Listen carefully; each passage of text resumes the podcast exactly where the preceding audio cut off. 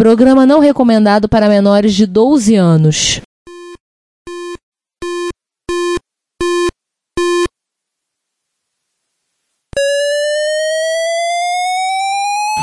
ZX Spectrum 81, Dragon Vic and Oric 1, Commodore 64, Amsterdam Danathorn Electron, cheaper BBC Micro.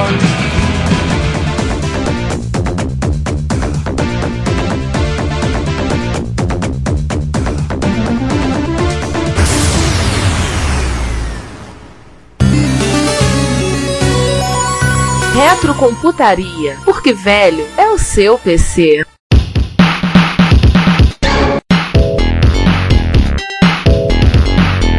Prezadas e prezados ouvintes, olá! Aqui é o Ricardo, um dos membros dessa equipe que comete o Retrocomputaria todo mês. Tudo bem? Eu espero que sim. Bem, se você é nosso ouvinte regular, é bem possível que você já tenha ouvido o episódio 109. Então você sabe do que eu falarei aqui. Agora, se você caiu de paraquedas, que nem o Boina Verde do Green Beret, saiba que na verdade o episódio 110 é a terceira e quarta partes de uma longa e produtiva conversa que tivemos com Peter Punk, o maior arqueólogo de MSX do mundo. Talvez ele seja o único, mas isso não vem ao caso. O assunto? Bem, se você leu o show notes desse episódio lá no nosso site, já sabe. Mas se você não sabe, eu lhe recomendo fortemente, comece a audição pelo episódio 109, partes A e B, para continuar por aqui. Eu lhe garanto, você não sairá decepcionado. Pois então, vamos continuar com a nossa conversa. Aliás, um- uma curiosidade que eu queria ter Pera aí, vocês esqueceram do pessoal fator lembrar quantos de memória ele tinha? Ele tem o, o 64. 64K. Perdeu até a graça. é tá escrito em letras garrafais na caixa, aliás. Não, Letras e números. Uma curiosidade que eu tenho, e eu acho que essa máquina aqui eu acho que é forte candidata a. Eu Queria saber qual era o primeiro micro MSX2. E agora eu vi que tem a data que ela. do software dela diz que é 26 de fevereiro de 1985. Seria esse o primeiro MSX2? Olha, eu acho que o, o- o- se não é o, pri- um dos primeiros, o, pri- o primeiro MSX2 de verdade é o MSX1 da Yamaha. É, por causa do VDP, né? Ele já, o VDP, um deles já tem suporte a Mapper, tá tudo pronto. A Yamaha já tinha tudo pronto. Até mais do que o Spectra Video, né? É, ela tinha tudo pronto porque ela tava fazendo o chip. E amarra safadinha escolhendo. Hum. Sabe aquele, quando você- ó- ó- alguma hora ó, pro- dá uma caçada na internet, dá pra achar aquelas fotos de protótipo de MSX2. Olha ele e você vê que é o, que é o micro da Yamaha. Então realmente é só. a- É, CX7, né? YIS 503? 604. Ah, 604, um desses aí. É, faz todo, faz todo sentido. E o Toshiba deve ter sido o segundo, né? Ó, vou colocar pra vocês o link do protótipo. Esse Toshiba 23 deve ser o- deve ter sido o segundo. E é feio. E é feio, hein? Parece que já tinham as caixas de MS1 pronta Dei igual bater na mãe, cara. e não queriam jogar no lixo. Eu acho que é o MSX mais feio que eu vi é MSX2, esse cara aí. Clica no link aí, ó, vocês aí que eu mandei. Olha o protótipo. Não, não, eu tô falando do HX23. Cara, é protótipo. Protótipo não é pra ser bonito. Com esse teclado. Não, mas o o 23F foi lançado. Eu tô falando do 23. Eita, nós! Que, que coisa esquisita. Deixa eu ver o protótipo. Mas olha aí, ó. ASCII embaixo. Você reconhece esse teclado? Aham. Uhum. É o teclado de Yamaha. É verdade. É, é o tribo full do teclado da Yamaha. Peraí, mas nós vamos falar da Yamaha, mas antes vamos falar de uma outra empresa. Curiosamente, você deixou os primeiros por último, Giovanni. É, essa é a ideia. É culpa da ordem dos alfabetos. Ah, tá. A ordem alfabética atrapalha um pouco a vida. Então vamos pra próxima, que é a Victor. Vamos. Victor JVC. É, A Victor deu uma de Toshiba também, né? Nos modelos dele, que é o HC80. Ô máquina, pô, atormentado. Tive dois. Eu tenho um aqui, já tive um segundo. Tive um sobrevivente do tsunami do Japão. Esse eu passei à frente. Eu tenho um outro aqui que vou te contar. Ô máquina zarada. O primeiro que eu tive era todo cheio de problema, tudo resolvido. E o teclado é a pior coisa do mundo. É aquela aquele teclado de bolha. As teclas são os contatos feitos em bolha. É O mesmo contato da Alps que é usado num contato que tem no Mega Drive. Então, o ideal é arrancar aquilo tudo e trocar por microchave. Cara, aquilo é muito ruim. Vive falhando o teclado. Depois, uma máquina não foi prevista pra durar 30 anos, vive falhando. E o conector pra você tirar vídeo composto dela é um DIN 6. Você tem que fazer o cabo. E eu não acho a pinagem em lugar nenhum. E eu perdi o cabo. Eu não sei onde foi parar o cabo do meu. Parabéns.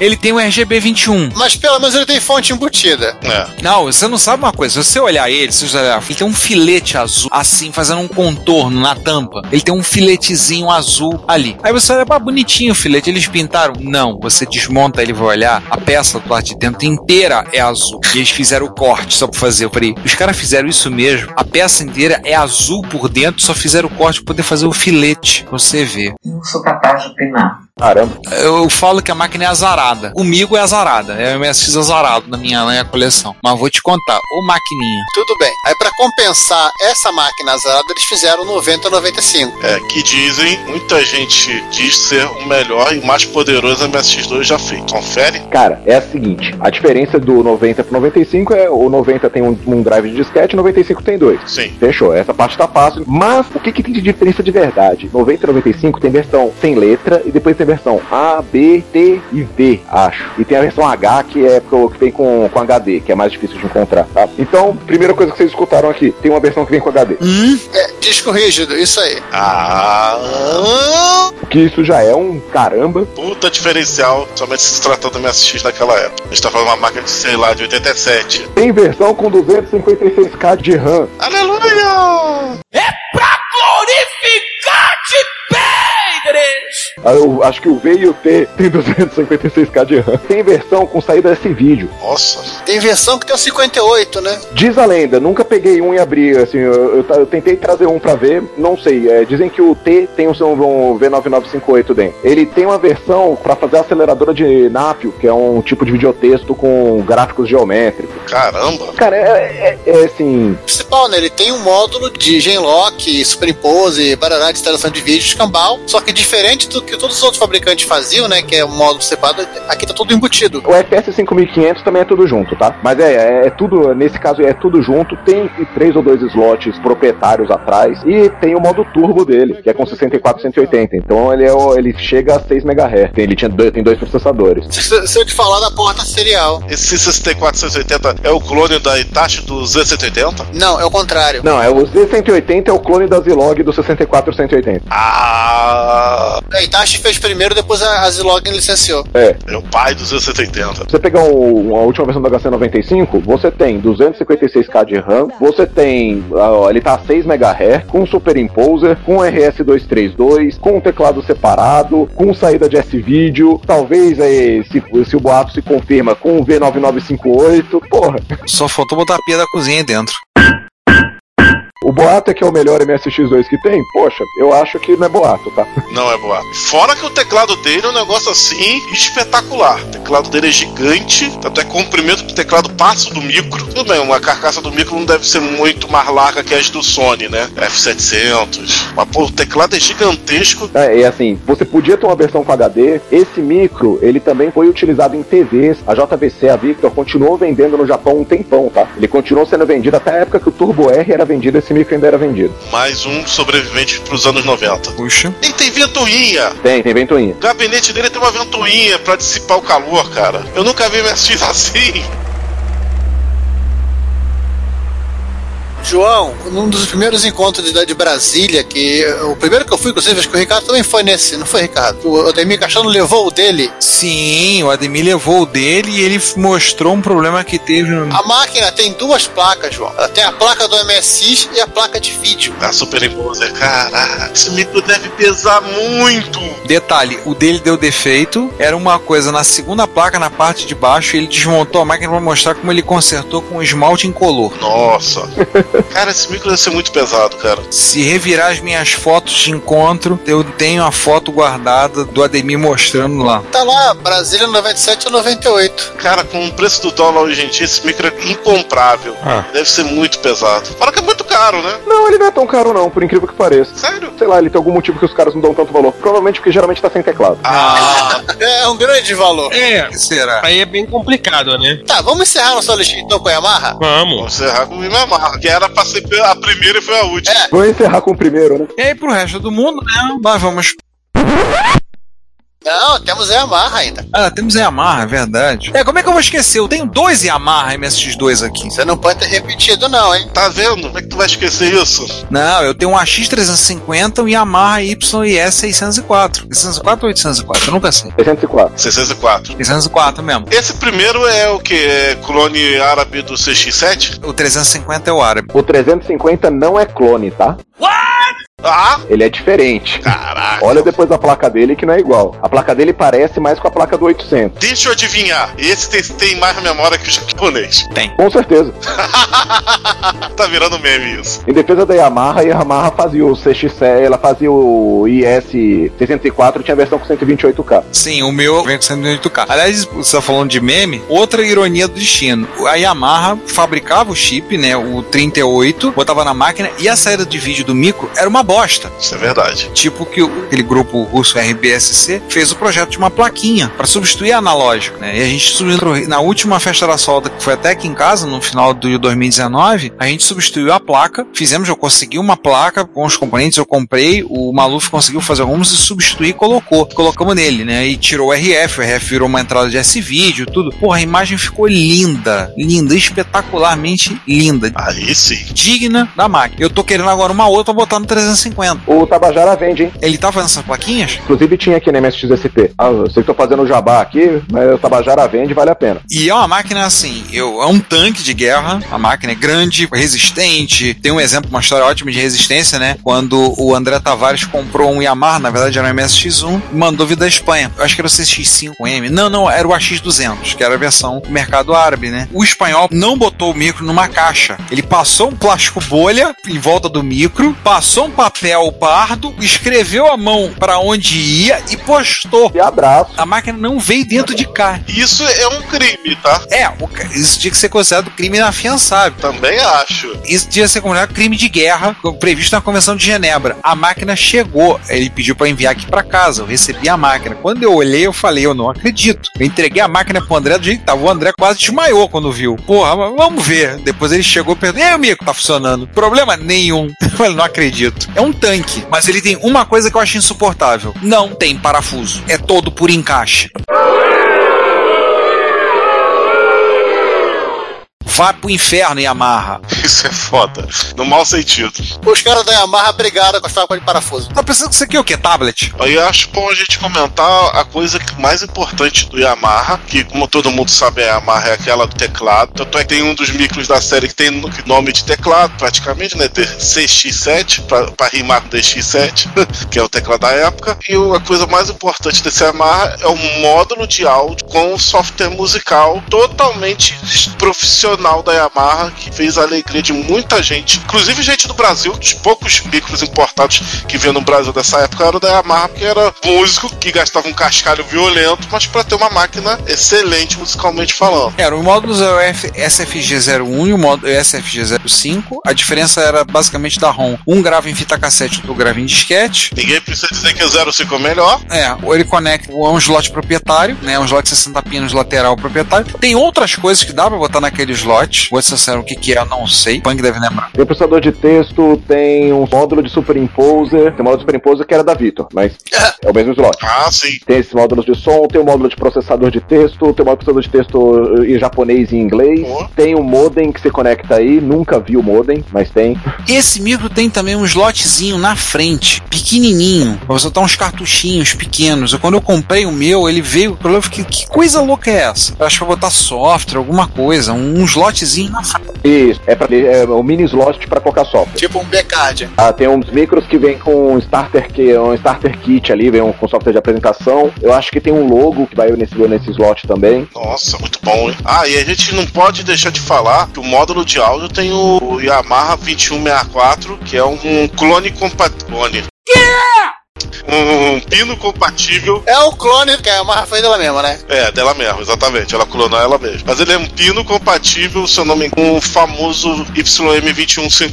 E tudo que é arcade usava esse chip, né? Esse chip era super famoso. Ah, agora no encontro de São José dos Campos de 2020, no início do ano, eu levei o meu Yamaha agora com um vídeo bem melhor, botei, Sim. e ficou o encontro todo tocando música. Ah, o módulo de rede. Ah, é, um modo de rir. É uma das coisas que eu ia comentar. Que é do educacional. Feito na Rússia. né? É, só pra fechar o assunto Yamaha com e- esse monte de coisa, né? Eu ia falar aqui do nosso amigo YIS-15333R, Já da Rússia, né? né, que foi- foi, foi vendido para a União Soviética, que o, o Emiliano ele, ele recebeu um que veio enrolado em saco de farinha. Nossa. E chegou.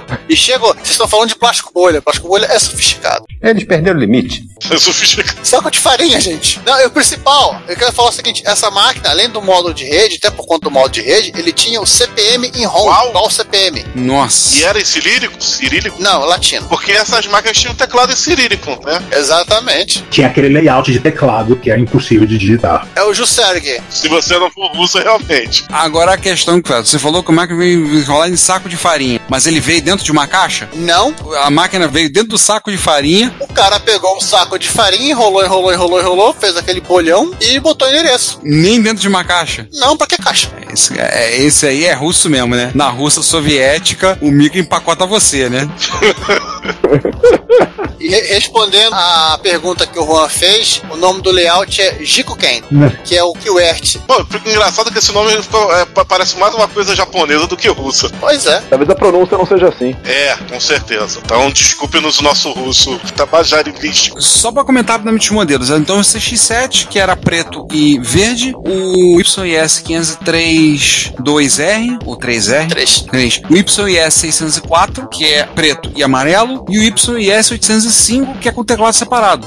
Acho que é QWERT. Ele é rarinho também, né? Todos eles têm 128K, tá? Só 805 que tem versão com 256. Uau. Deve ser por isso que parou de vender rápido. Você pode ter certeza disso. Não, não, não, não, muita RAM, muita RAM. Não, não, não vai vender. Não, vendo. Agora vamos falar, vamos sair desse, desse país que as pessoas não gostam de um computador com muita memória?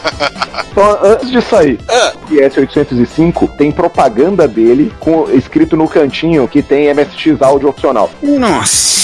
Ninguém nunca viu um 805 com esse MSX áudio opcional, tá? Só pra. é tão opcional que ficou opcional. Então, funcional porque eu acho que ninguém fez opção. É, agora resta saber se era só planos de lançar e nunca foi lançado, ou foi lançado numa edição super limitada. E hoje em dia quem tem nem se manifestou, Nem sabe se tem.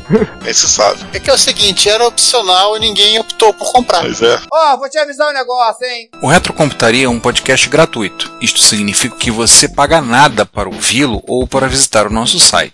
Mas isso não significa que não tenha custos, pelo contrário. Nós da equipe investimos tempo, conhecimento e dinheiro nossos para entregar a vocês o melhor conteúdo que pudermos proporcionar. Logo, convidamos você a nos pagar um café. Sim, na página relacionada no nosso site, você pode fazer uma doação em dinheiro, inicialmente no valor de um cafezinho. Agora, se você doar o valor de alguns cafezinhos, você poderá receber um brinde nosso, um cordão de crachá. Se o valor for ainda maior, você ganhará, além da nossa gratidão, uma camiseta do Retrocomputaria. O frete é por nossa conta. Nós temos lá botões para doação pelo PagSeguro, pelo PayPal e pelo Mercado Pago. Então, pague-nos um café, mesmo que você não consuma essa bebida. Se você preferir, você também pode ir até o link loja no nosso site e adquirir no Mercado Livre alguns dos itens que vendemos. E por último, se você quiser doar um item de hardware, aceitamos de bom grado. Todo o lucro das vendas e das doações é revertido para o sustento desse podcast e site, e você nos estará nos ajudando a realizar esse trabalho. Nosso muito obrigado. Tá pegando fogo o programa onde, Rogerinho? Vamos agora pros vizinhos japoneses. Esse aqui é mais divertido. Os coreanos. Aliás, só pra lembrar, né? A gente resolveu, pra que esse episódio não acabe ainda em 2020, a gente não falar do Zoen, tá? Ah, não, não. Se for falar do Zoen, Deus me livre, cara. Só do Zoen, da- da- a gente vai dobrar o Vou episódio. passar o raio da vida. E olha que a gente falou de um, né? E vai falar de outros. Falamos de um ainda Panasonic. Falamos de um da Panasonic com a Toshiba. É filho bastardo. E vamos falar de outros, porque tem uma empresa aí da Europa que ela não fez também. É, na Coreia do Sul, a Daewoo fez o CPC 300 300Z, o CPC 330K, um modelo educacional, o CPC 400 e 400S, que há pouco tempo apareceu um cidadão que parece que virou alguns caminhões de CPC 400, no quintal dele. e aí apareceu um monte de gente do Brasil querendo comprar e o cara medrou. Ele achou um bunker. Ele achou uma mina. Será é que aquele bunker de parasita? Ele achou uma mina, cara. Ele achou uma mina inteira. Ele tá enterrado, ele começou a tirar uma mina, começou a extrair CPC 400. Na realidade, ele tava procurando do, do quintal dele petróleo e começou a jorrar MSX. É por aí.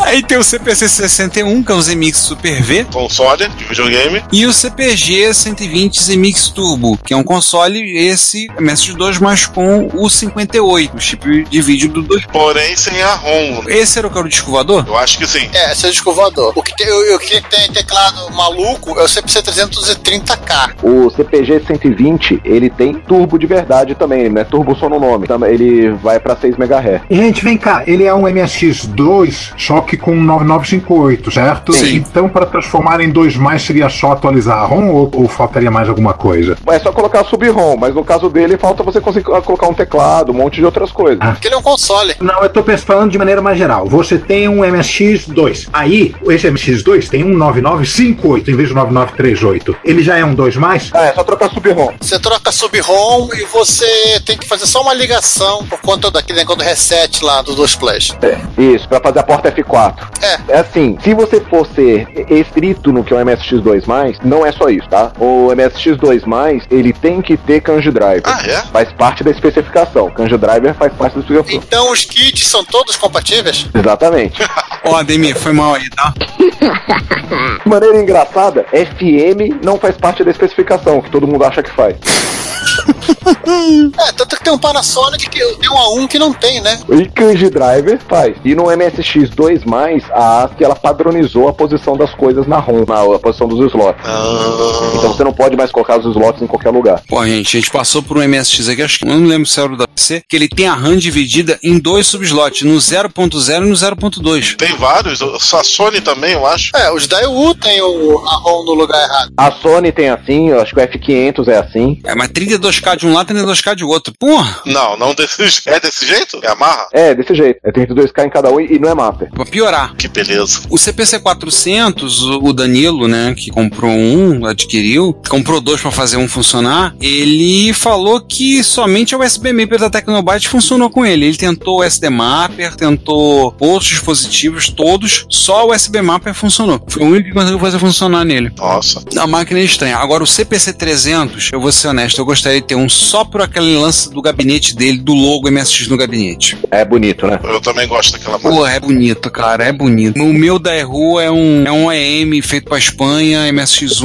mas eu adoraria ter um CPC 300 só por causa daquele logo no gabinete. Você pode tentar achar um Talent. Um talent não vai ter no, no, no gabinete. O, é, não vai ter o. Não, eles tiveram, eles che- chegaram a vender o. Ah, o DPC 300 da Talent, né? O- É. É difícil de achar também. É bem difícil, é bem difícil. Vamos falar de um que é fácil de achar então? Philips? Deixa só aqui um, um curiosidade. O CPC 300Z é pra uso educacional. E é pra uso educacional pra caramba, porque ele não tem porta de joystick.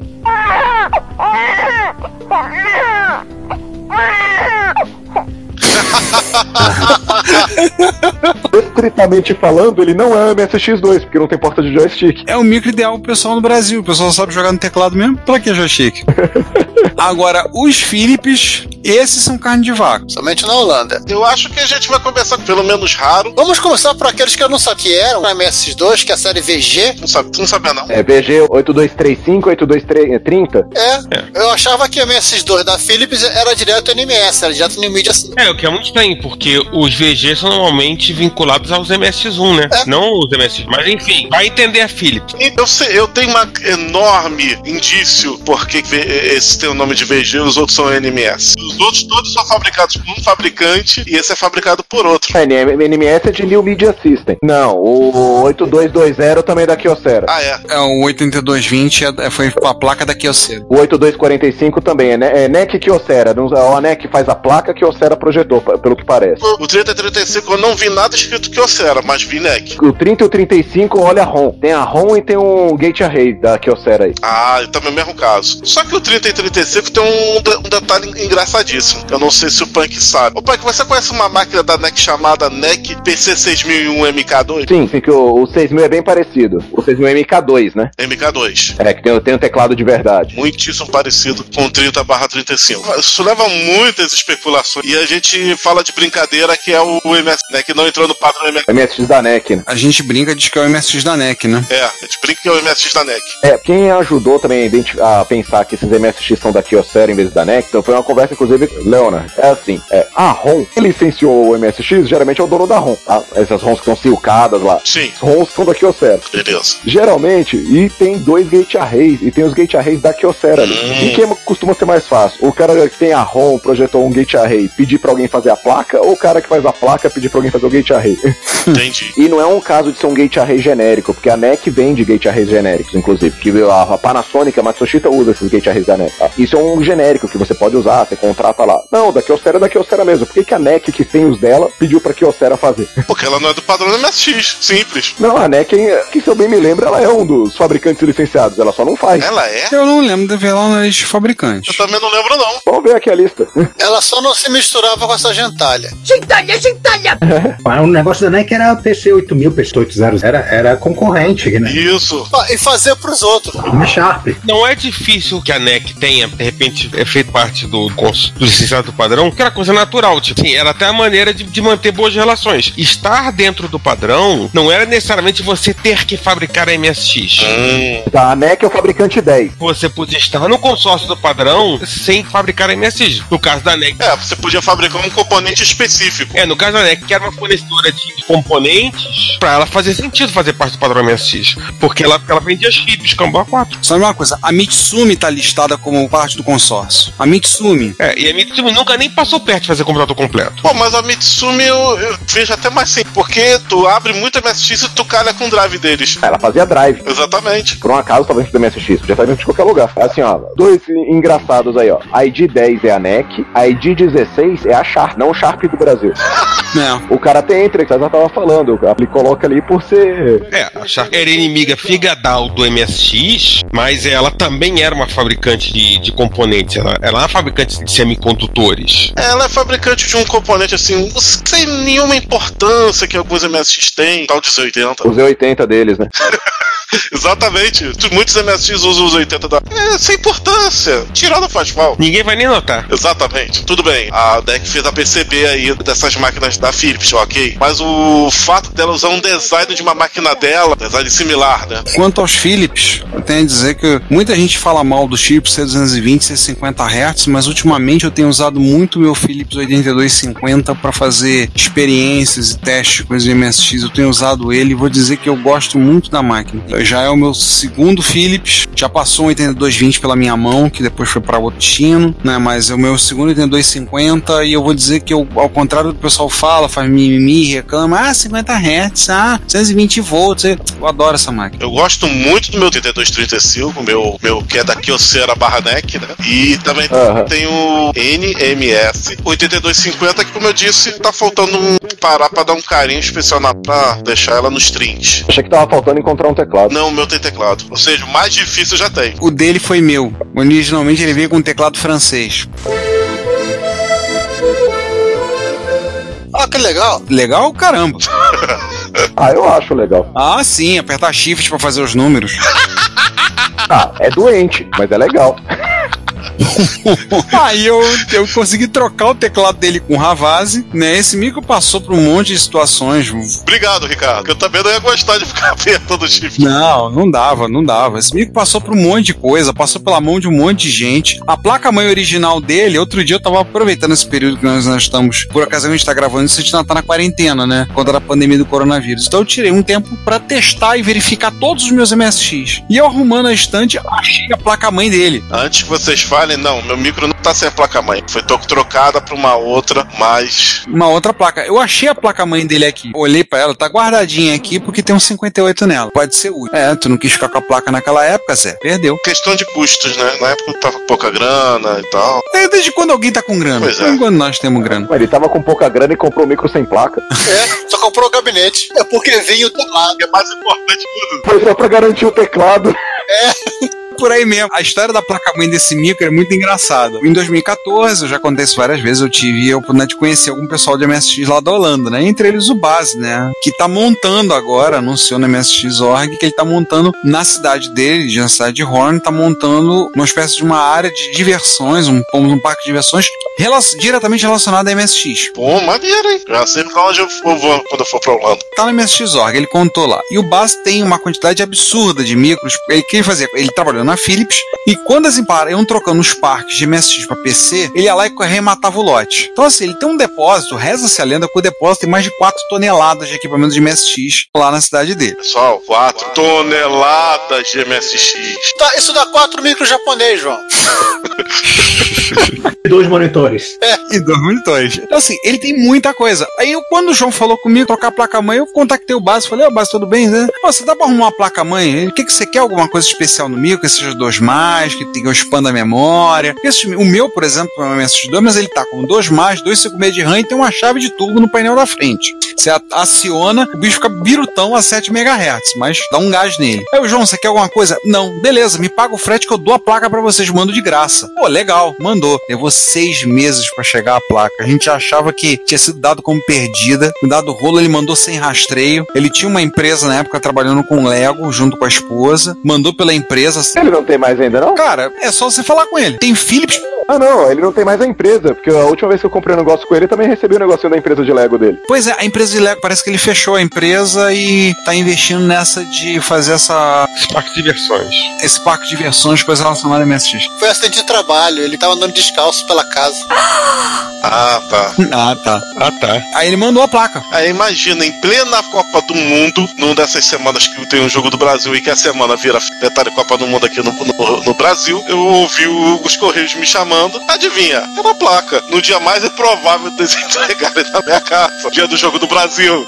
E chegou a placa e o João botou lá e tá lá, tu feliz e contente tá com a máquina. A máquina precisa de um trato, né? Esse 8250. O meu 8250, por exemplo, quando eu comprei, você quer drive disquete? Aí eu falei, não, não vou usar. Beleza, te dou um desconto. Aí me deu um desconto e veio aquele buraco na frente que dá pra você usar pra botar livro ali dentro, né? Aí a gente fez um- uma gambi com plástico ali, tapou a baia. A, gente tá, a baia dele tá tapada. Usamos uma capa de DVD, mas ninguém precisa saber disso. Uma capa de um, de um DVD velho pra botar ali, cortamos por dentro, colamos com a ajuda do Márcio Lima. E tá lá e eu tô dizendo que eu tô usando esse 250 ultimamente. e Vou dizer, eu gosto dessa- muito dessa máquina. Teclado é uma delícia de trabalhar, uma máquina bacana, funciona bem. Ah, é 220, tá? E daí é 50 reais, tô nem aí, funciona muito bem. Os meus não são mais 220. Se trocar ROM resolve, DP10 igual a zero. Não, 220 eles não são mais. do T110, o trafo foi enrolado. Eu acho o 45 mais bonito. Dos que são com todo o teclado embutido, eu acho o 45 mais bonito. Isso. Eu também acho, ele é meio bruto, né, na aparência dele, se comparar, claro, eu vou comparar aqui com o XD da Sony, mas ele é bonito, da- das máquinas mais bonitas que tem. Sim. Uma particularidade que o infelizmente o 45 perdeu, mas o 30 e 35 tem, é que o teclado dele tem duas alturas pra você mexer. É o teclado regulável dele, né? Eu pirei a primeira vez que eu vi. É bem legal isso, né? Mas teclado regular é uma coisa maravilhosa. Depois que você aprende a usar, tipo, acabou. Coisa curiosa, por exemplo, o 8280, ele também tem circuito de digitalização de imagem, superimpose. Já é uma máquina meio apertada, é um sanduíche maior ainda, e só digitaliza em pau, né? Opa, Penso- já pensou sacanagem. Tá falando, opa, não é NTC, nem, nem pau M. O 60 é o que vinha com HD? Eu acho que ele não era oficial. Não, o 8270 é o protótipo que vem com HD, que é o HD do HC95. Exato, era o protótipo não lançado, exatamente. É, porque foi o 50 com um drive, 55 com dois drives e o 80 com dois drives e mais o circuito de superimpose. Tem um outro com circuito superimposa que também só tem protótipo. É engraçado a quantidade de protótipo que a gente tem da Philips, pensando que é uma empresa que não fabricava nada. É, ela comprava um protótipo no Japão. Assim, o negócio que a gente. Eu acho que faz todo sentido, de- seria um, uma justificativa. Fazer o protótipo e, e encomendava pro OEM. Ou então, ela abriu a concorrência pra comprar e os OEMs mandavam as coisas pra eles e eles viam lá o que, que eles vão pegar. Selecionavam, né? Eu acho que tá mais pra segunda opção. Tem um VG8240 protótipo, 8240, é, acho que é 8240, que é o, o teclado todo integrado, né? Com o superimposer e digitalizador. Isso, é o 40. Que ele ainda é a carcaça do, do 30 barra 35. Tem o 60, que é o com, com HD, e tem também o HCS 280, que é um que vem com modem, que é pra você editar coisa de videotexto e teletexto. hum, Mas esse saiu, é protótipo também. Era o de home banking? Não, o de home banking foi lançado na Itália. O de home banking é o 8235 ou 8245 com o modem lá dentro, com o terceiro slot e o modem. Caramba, alguns desses, eu não lembro, eu sei que o 8250 era possível você puxar um terceiro slot por dentro. sim. É, acho que o 8245, que é o home banking, ele foi lançado na Itália, ele tem o terceiro slot e tem um modem já embutido lá dentro. E é o, o cartucho do modem é serrado, pra ele ficar enfiado mais pra dentro, você não poder tirar. Caraca. Que beleza. Tá, pra ele ficar mais fundinho. Gambiarra total. Nada como um projeto bem feito, planejado dentro do princípio e tudo mais. A justiça é muito injusta. Com certeza. Ah. Esse HTF 280 ele foi lançado sim, mas era ven- ele era vendido pela divisão de comunicações da Philips, parece. E eu não sei quantos foram vendidos, que ele não era pra, pra pessoa usar, era pro gerador de conteúdo usar. Apesar das máquinas japonesas terem sido vendidas na Europa, indi- indubitavelmente eu acredito que as máquinas MSX na Europa, talvez que eles tinham até um preço mais em conta que as máquinas japonesas. Aí tem aquele lance que era produzido lá, né? A Philips tinha subsidiária em todos os lugares ali também. É, a Sony tinha fábrica e acho que só na Europa. Os demais não tinham. Tanto que o, o Pasop MSX1 era mais caro que o Sharp MZ. E não faz sentido. Na Inglaterra, pelo menos. Uma vez eu tava vendo qualquer coisa assim do fracasso do MSX na Europa, né? Eu falava assim, mas na Inglaterra foi vendido, sei lá, vou falar um número aqui, mas eu não lembro. Foi vendido só mais só 200 mil MSX na Inglaterra. Eu falei, porra, velho, aqui foi vendido 400 mil e a gente acha que foi um, um sucesso absoluto. Caraca, é pra você ver a diferença de mercado. É, o fracasso lá era, era o que teve aqui, ou metade, sabe? Era uma coisa, acho que era na faixa dos 200 mil mesmo, não lembro. Então, vamos sair da Europa e ir pra Argentina? Vamos! Vamos lá. Falar dos hermanos que teve melhor da gente. Esse aqui é mais simples, né? A Talent, né, que era a divisão da empresa telemática lá na Argentina, ela trazia as máquinas da DU, tanto que eles trouxeram, o- deixa eu ver aqui o nome, o CPC 300 para vender no mercado argentino, só que eles também tiveram um desenvolvimento local, que é o TPC 310. Eles pegaram as caixas do DPC, que é um da U da MSX1, e fizeram o MSX2 lá dentro. Ficou bom? Ficou. Inclusive, eles botaram até um software, embutiram um software local lá, lá dentro, inclusive tem até easter egg. Meu Tiram Software tem easter egg, tem Turbo Basic É, e também tem o, o Color Bus, também tem, tem conector atrás. Tem chave pra desligar o software? Eu acho que na verdade é uma combinação de teclas pra ligar o software. Ah, tá. Contrário. Não, só no, no Japão que era o contrário. Que o software será tão bom que o pessoal vai querer ligar o computador só pra usá-lo. Pior que eu acho que foi exatamente isso que eles pensaram mesmo.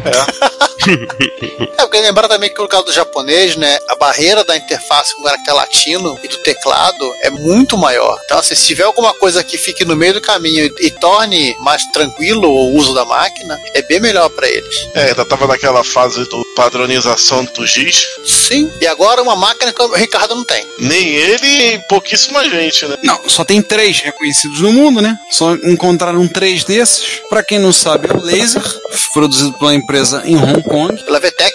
A VTEC, né? A VTEC fabricava, inclusive, telefone sem fio. Então quer dizer que eu tenho um primo distante dele aqui em casa. Tem. Existe até hoje. A VTEC ainda é fortíssima nessa parte de telefone. É, Ela também ela foi muito pra área de equipamento hospitalar também. Cara, mas esse MSX2, assim, eu só tenho umas fotos lá no, na MSX Wiki. Cara, vou te contar, esse é, é mosca da cabeça branca com penteado Rastafari.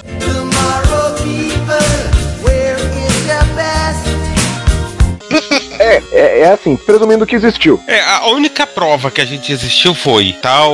A reportagem da revista Na verdade, a única prova, a prova mesmo, é uma resenha que tem uma revista alemã. Ah, e- e- é, O resto não é prova. porque tem um negócio lá que um francês ganhou no concurso. Ganhou? É, há provas que você tem isso, ou é só convicção? E ainda tem um negócio pra piorar. Lá ele a cara e fusca da laser chamado Laser 500, que é um computador 80 like. Só que assim, o- o Laser 500 ele é bege. Sim. O, o Laser MS2 era preto e com os lotes de cartucho, mas é o mesmo case. É, assim, eu acho que foi lançado sim, e fizeram, sei lá, uma meia dúzia de protótipos. E daí mandaram pra ver se achava alguém que quisesse vender na Europa. Só que aí o- a barca estava de lado lá na Europa. Chegou um carinha da Philips e falou: vocês não vai vender isso aqui. Já não tinha espaço pra mais um. Pode ser.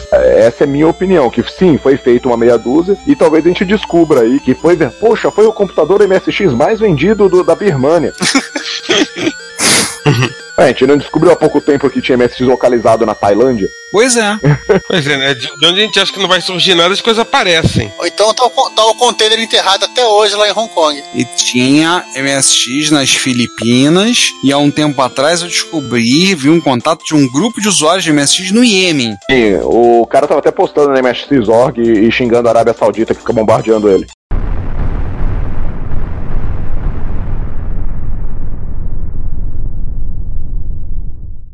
Caraca. É justo, é justo, é justo. É justo, é justo a reclamação. Entendo perfeitamente o ponto do palestrinha. É onde a CB fica me bombardeando. Pô, é triste a gente ficar rindo, velho. É porque a Arábia Saudita não teve MSX, só teve PC. Por isso tá bombardeando. É, mas também tivemos assim umas máquinas meio que quase MSX, né? Ou quase MSX2. Já c- citamos algumas. Tem um negócio que a gente não disse, mas isso talvez é, seria pra parte dos kits, que teve aquela placa da Philips. Aquilo nem era um kit, né? Porque era, era uma placa pra, pra PCs. Era MSX pra você colocar no slot ISA. MSX on board. E não era da Philips. A Philips abortou. Era do clube da Philips. É, a Philips abortou o projeto. Porque, afinal, se fosse da Philips, ela ia ter fabricado algum MSX. Era contra as regras dele. É verdade. Outro meme surgindo aí, ó. Philips nunca fabricou MSX. Mas os que estão listados como quase MSX2 são os MSX1 que tinham um VDP 9938. Então aí eles podiam, para transformar ele em MSX2, ficava a coisa um tanto quanto mais fácil fazer. Entre eles a gente tem, tem vários modelos. O AX200 da Alamiá tem um 38 no lugar, sem as ROMs. Mas um que a gente pode falar em destaque, inclusive três dos membros da quadrilha que cometem o reto computaria tem, que é o SVI 738, o SpectraVideo MSX 1.5. Coitado, se um e-mail. Uma boa máquina. Ah, é, o, o teclado dele tem que digitar com marreta. Tá, Mas tudo bem, eu adoro ele, mas É um teclado feito pra viking, você não entendeu isso? Disposição das teclas de cursor deixa muito a desejar. Não, deixa muito a desejar é elogio, né? Pensa por outro ângulo. Pensa assim, a gente falou que o SBI 738, ele é basicamente assim, ele é um MSX, mas é um MSX de terno. É. Ah, ele já tá com as 80 colunas. Se dependesse, vamos dizer, se dependesse da Microsoft, terminava aí, ó. Ele já é MSX com 80 colunas de porta serial e disquete. Era o que precisava. e um slot. Ah, é isso aí.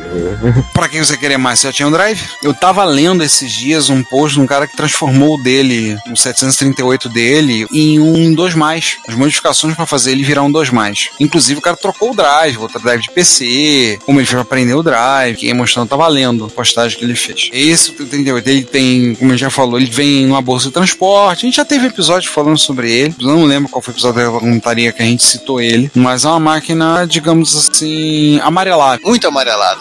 Muito amarelado. Amarelável. Cara, eu já fiz retrobyte duas vezes nele. Se eu tirar ele da bolsa, eu aposto que ele tá amarelo. Ele amarela tanto que a bolsa minha mudou de cor. Você ficou amarelo. A bolsa dele, é, originalmente, ela é cinza. Até bonita a bolsa de transporte. A minha bolsa tá bege. Tá chegando ao bege a cor. Eu não sei o que aconteceu com ela. Ela tá guardada aqui. Ele foi guardado e tá chegando no bege. E o Mix, eu fiz um retrobyte cavalar nele. Virou quatro ou cinco posts no Retrocomputaria, contando toda a história com fotos, tudo. E se eu aposto, se eu abrir ele, tirar ele da, ah, pra ver, ele já tá começando a amarelar de novo. Eu acho, é, é a qualidade do plástico. Eu já tô achando que eu vou ter que fazer um retrobrite nele e pintar ele com esmalte incolor. Eu acho que eu compensaria pintar ele, literalmente. De outra cor? Não, tentar achar uma tin- uma tinta, plástica pra pintar ele da mesma cor. Pronto. É, eu já pensei nisso também. Tem que saber qual é exatamente. E você vai pintar ele de bege amarelado? Pinta ele de amarelo logo. Tô parecendo a gema de ovo, né? Se ele quer ficar nessa cor, sim, Pronto. pô, deixa ele ficar nessa cor. Pronto, não enche mais minha paciência. Pronto, tá resolvido. Pois é. Agora, cara, isso aqui que eu tô vendo agora explodiu minha cabeça. Aqui é que tinha um um lance desse aqui. Ao Raisum Super Free Kick? É, que é a placa de arcade baseada em MSX2. Pra fazer jogo pirata da SEGA. Ah, mas tem mais de uma disso aí, tá? Nunca tinha falado desse joguinho aqui. Mas- Mas placa com VDP B9938, com um pedaço de código de MSX, com uma quantidade razoável de código de MSX de vez em quando, não é raridade. Vem- geralmente é da Coreia, tem alguns que são da Europa, e no Japão não tem tantos. No Japão tem mais uns negócios de. Pachinko. É, pachinko tem, tem um. um- ele é pachinko, mas não é, mas tem uns joguinhos uns, de um sapo que pula, que faz corrida, que nada. eh, Deve ter um pachinko disso. Mas é, mas ele é, você, você corre com esse sapo aí, você chega no final, se você ganhar, você ganha umas moedinhas, uns coisinhos, moedinha de moedinha. É um pachinko, mas não é, porque tem um joguinho de verdade envolvido. É. Aí esse do sapo também. Não é só azar, é jogo também. É, é um jogo de merda, mas é. Achei interessante a VRAM que eles usaram com 9938, 512. É, ele só usa um pedaço, né? Pra que isso, Dum? Boa pergunta. Às vezes é porque era mais fácil. Eu quase que eu falei, pô, será que não é raro que é 128 de VRAM e 512 de RAM? Às vezes é simplesmente que era mais fácil, era, é o que eu achei. Não, e é um MSX2 com 280. Jesus. E o principal, né? É o MSX2 com 280 feito na Coreia, que é um jogo co- pirateado da SEGA. É um combo. E que eu nunca ouvi falar. Não, é pior. Eu, eu- eu- não, não. O nome do jogo é F- Free Kick. É o nome do jogo da SEGA. E eles fizeram o Spin Kick e o Super Free Kick. Capaz de ter uma ideia, ele usa o Yamaha YN2203, vulgo OPN. Hum? É, não, não se usa OPN no MSX. Quem disse? Ô, João, desafio aceito. Agora eu sei, agora eu tô vendo. Challenge accepted. Botaram, já botaram com OPN. Cara, depois de ter ouvido gente dizendo botar o chip de som de Super Nintendo no MSX, Tudo é possível. é, filho, não- poucas coisas me espantam nessa comunidade, nessa arquitetura, vou te contar. Pô, dessa. na arquitetura e na comunidade, né? Ah, não, na comunidade. Ah, mas o MSX ele é bem servido de vídeo, cara. Tem um milhão de chips, então eu acho assim, ele foi feito pra colocar mais chips de vídeo. De som. É, de som, som. Som também. Não, vídeo não, é som. Ah, som é, é festa. Ah, É som. Eu, tá- eu, falo- eu pensei uma coisa e falei outra. É, chip de som, tem pessoa que chegou um momento que, tipo, a esquerda estava discutindo pra uma, sei lá, pra uma atualização do padrão que o cara tinha que inventar um chip de som próprio incompatível com os outros. é uma regra pra participar da- do padrão. Exatamente. Aliás, esse negócio de, de inventar chip, né, o MSX1 não teve, acho que teve pouco, se teve foram pô, as últimas máquinas, mas no MSX2 isso fica, digamos, popular, né? Que é, é você customizar os chips pra enfiar tudo nu- numa pastilha grandona e, obviamente, vender o teu MSX mais barato que a Cássio. Ou tentar. É os engines, né? Eu vou dizer assim, eu discordo um pouco de- dessa super integração do. Porque o MSX2 ele deu um pulo muito chato pra super integração, que é o 9938. É, ele, sa- ele sacaneou o processo, eles tiveram que ficar com o resto. Só que esse resto já, já era o suficiente para você baixar o teu custo. No final de contas, o, o engine se pagava, mesmo que o 9938 a- a Yamaha não ajudasse, já que você não conseguia fazer o integração, você conseguia fazer a integração do resto. E nesse meio tempo você economizava chip, você economizava espaço na placa, você economizava um monte de coisinha. Assim, o S3527, por exemplo, ele é pra MSX1. Ele integrava a PPI e o PSG, né? E meia dúzia de 64LS no meio do caminho aí pra Esse um monte de glue logic, né, que o pessoal fala. Tá, o S3527, ele é pra MSX1. Os MSX2 usavam porque essa glue logic, a PPI, continua precisando. Uhum. E depois ela, ela evoluiu para S1985. Esse tem mapper, esse, esse tem coisas de MSX2. Hum. Se você pegar aqueles esboços do Nish pro MSX3, tinha, era pra ter o S1987, que era o 1988, que era a data que ele que achava que ia lançar o MSX3. Coitado. Era de 87. Já perdeu a aposta. Coitado mesmo. Pô, O próprio DU tinha um chip dessa, que é o, é o super incompatível, que o pessoal apanha quando queima, né? DWM64. Isso. É, a galera tá até tentando implementar esse cara em FPGA pra ficar mais sossegada. Sim, os russos estão fazendo isso. Tem um projeto de um grupo de russos que não é o pessoal do RBSC, estão implementando em FPGA. São outros russos. Outros russos. Os russos- São russos do- mais pra lá, do lado leste. mas também devem ser bebedores de vodka, porque aparentemente para você ser mestre na Rússia você tem que beber muita vodka. O T9769, ele nem entra muito aí, porque ele, na verdade, o uso dele é no 2. Tem um MSX2 com ele, que foi lançado praticamente junto com os dois mais. E aquele que foi usado no- na, na série Plus, né? Que aí sim, o MS inteiro no chipão. E é de MSX1. Quer dizer, a, a super integração, de verdade, é em MSX1. Uhum. É, todos esses o EDP tá de fora. É, é, acho que a Yamaha não quis integrar o, o monstrinho dela, até porque ia ser meio complicado, né? É precisar de dissonador de calor no mínimo. E isso aí acabou sendo um pouco de tiro no pé. Uhum. Não, e tinha uma outra questão, né? Tipo, se, assim, a não ser que ela vendesse 9938, Em É, Punk, tem uma coisa que ajuda muito esses dois chipinhos que eles integram, né? A PPI era da Intel e o PSG, em tese, o AY General Instrument, um é empresas americanas. Quando você integra, você já não precisa mais importar. Sim, mas é, é a Marra já fazia o, o, o YM2149. É, ela fazia os dele, né? Mas, mas no caso, assim, é, é literalmente assim, acho que diminuiu os pinguinhos de solda, que isso também é custo de produção, né? Não, diminui assim, ó. A integração é legal. Só discordo da parte assim que tem a ver com o MSX2. Ah, tá. Tá? A integração é legal. Não tô dizendo que é ótimo você, você ter menos componentes é melhor. Mas ela poderia ter sido uma, melhor usada, a- agregando já, literalmente agregando 38, 80 e whatever que tivesse na placa. É, assim, o Z80 no T9769 você integra o Z80. Uhum. Tá? Você fecha uma bola completa ali, mas ó, tá tudo aqui, só sobrou o VDP do lado de E a ROM. fora. Eu, eu acho, inclusive, que se você chegasse pra falar, talvez rolasse alguma, alguma treta nesse sentido, ou talvez tenha tenha alguma discussão da Yamaha com a Toshiba que não deixou, mas se dependesse da ASC, eu acho que tinha. Dependesse só da ASC, tinha um T9769, TMSX T9770 e MSX com VDP lá dentro, dependesse só da ASC. com FM e com escambau. É, eu acho que rolou um, um empata foda da Yamaha aí.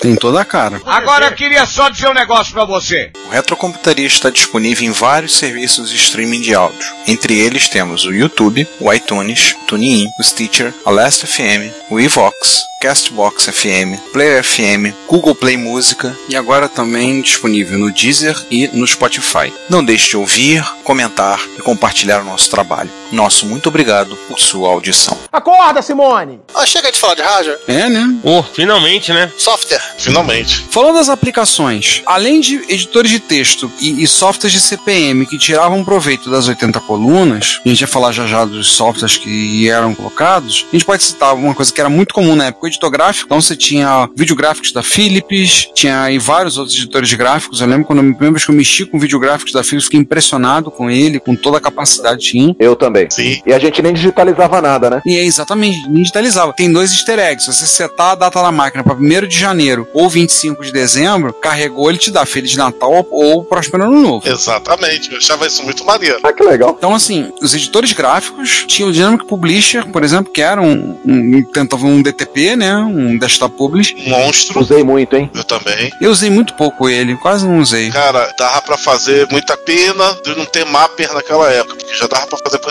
64K. Era muito legal de usar. Parte ruim dele pra mim era que os pixels eram muito alongados. É. Então eu demorei pra aprender a desenhar nele direitinho. Deve ser por causa. do- Não sei se você usava monitor, né? Deve ser por causa que a gente usava televisão. É, que o, o pixel lá era. Ele, o pixel ele, realmente ele é muito alongado comparado com quando você imprime. Isso é verdade. Então eu desenhava, as figuras ficavam bonitas, e quando eu imprimia, ficava todo mundo gordinho.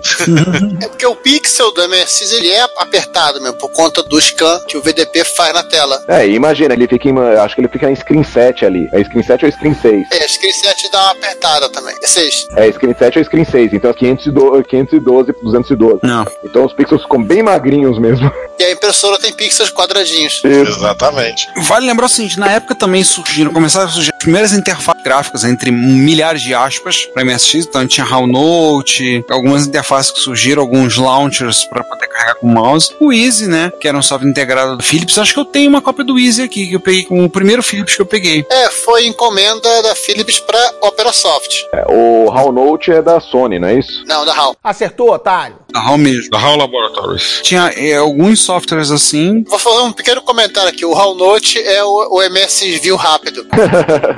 Não, e a- as primitivas são as mesmas. É, É, a interface é a mesma. é, ele é descendente um do outro mesmo. Ele é. Tanto que ele tem um editor de texto que é o Iswig, só que japonês, né? E ele também já tinha a- o programa de planilha que depois f- foi levado pro Turbo R, no MS View. Ah, ouviu? Calc. É, que acho que é HAL Calc, né? Ele- Então, assim, você tem esses tipos de software, tá além de algumas coisas menores, tipo banco de dados, mas é que não usava tanto interface gráfica, aproveitava mais a questão da MSX2. Alguns softwares para trabalhar com som, e aí vamos lembrar já bem mais recente da comunidade Moon Blaster, uns trackers de música. Sintetissauros, cara. Simpsauros, claro. E o Graphicsauros também, né? Mas o Graphosaurus é dois mais. Errou, otário? Não, dois. Dá dois. A primeira versão era no MS2. Ah tá, a primeira Não, ele é versão. dois. Ele tem uma opçãozinha que é 2 Plus. Ah, é? Eu gostava de usar o melhor editor pra mim de gráfico de MSX2 é aquele o Dot Designer Club. Eu não lembro desse. Eu também não lembro dele, não. Eu acho legal os nomes. Ah não, os nomes eram baratos. É, o Dot Designer Club era legal. Tinha um que acho que era Michelangelo o nome, não, não era Michelangelo. Michelangelo, isso eu me lembro. Isso é japonês. Tinha o Age. O Age é o Dot Designer. Ah, tá. Dot Designer Club é o Age e mais um. Chegaram a usar o Print Master ou Print Shop, eu sempre confundo um com o outro. Não é do MSX2? Não, é o Print Shop e ele é só pra japonês. Ele é japonês porque as impressoras dos japoneses. Eu usei uma versão que eu acho que eles hackearam o jogo na Europa. Ele era em inglês, jogo, programa, e ele rodava razoavelmente bem numa Graphics. Que tinha essa versão. Se essa versão era rara, eu vou chorar agora de ter guardado ela, né? Que isso, rapaz? Isso é maconha, meu irmão. Eu cheguei a mexer nessa máquina no- nesse programa, só que eu não, ele eram dois disquetes, eu acho. Mas eu não lembro agora, até porque tava tudo em japonês, as opções de impressoras que ele tinha. Eu me lembro que tinha versão japonesa, aí uma Pirato House aqui do Rio mesmo, que anunciou print shop em inglês, compatível com as impressoras, não sei o que, eles fizeram até um semelard aí. E eu fui lá e adquiri minha cópia não autorizada, Vou contar tudo pra Brother Band. mas eu tenho quase certeza, como o negócio estava em inglês, eu tenho quase certeza ele ter sido localizado na Europa. Não foi aqui no Brasil que eles fizeram isso. Pra adaptar pra impressora. Ou foi no Brasil mesmo. O cara só precisava comparar com o print margem do PC. Sim, mas eles adaptaram em inglês em vez de em português. Não era o pessoal ter jogado em português direto. Acho que foi lá, lá fora que fizeram. Ah, mas deixa em inglês, cara. Fica mais chique. Mas style, É, você coloca em português vira coisa que alguém fez. Aí, Não, você coloca, deixa em inglês. Fala assim, não, é importado. Importado. tanto é que teve uma coisa que ele tinha um pouco de problema, era com acentuação, então não era Porque não tinha acento. Enfim, quem aí tiver ouvindo usou essa versão, bota aí nos comentários. Grava um disquete e mandem pro João. Pô, não, falando sério, se, se você tiver ainda hoje essa versão, eu quero. Não, eu também quero. Liguem direto pro João no 585-1385, é isso? Ah, falando sério. Aí tem que comprar emulador de impressora. É, verdade. Gente, ter emulador de impressora. Existe, tá? Ah, Existe. cara, eu pensei que fosse pra mim em PDF. Não dá pra imprimir direto em PDF. O emulador de impressora faz isso, tá? Ele lê os dados e imprime em PDF pra você. Não, tem um pessoal que criou, a, você usa com emuladores, né? Por exemplo, tem um cara da- da- de coco que ele tem uma, aplica um programinha em Python que você pega o dump de impressão do emulador, ele converte pra impressão. Mas ele pega o dump do emulador. Tô falando emulador de impressora, é um hardware que se conecta na porta de impressora. Aí você tá quase lá, né? Você, você, você compra o Raspberry Pi, você liga na GPIO e põe o software lá. Eu me lembro vagamente disso.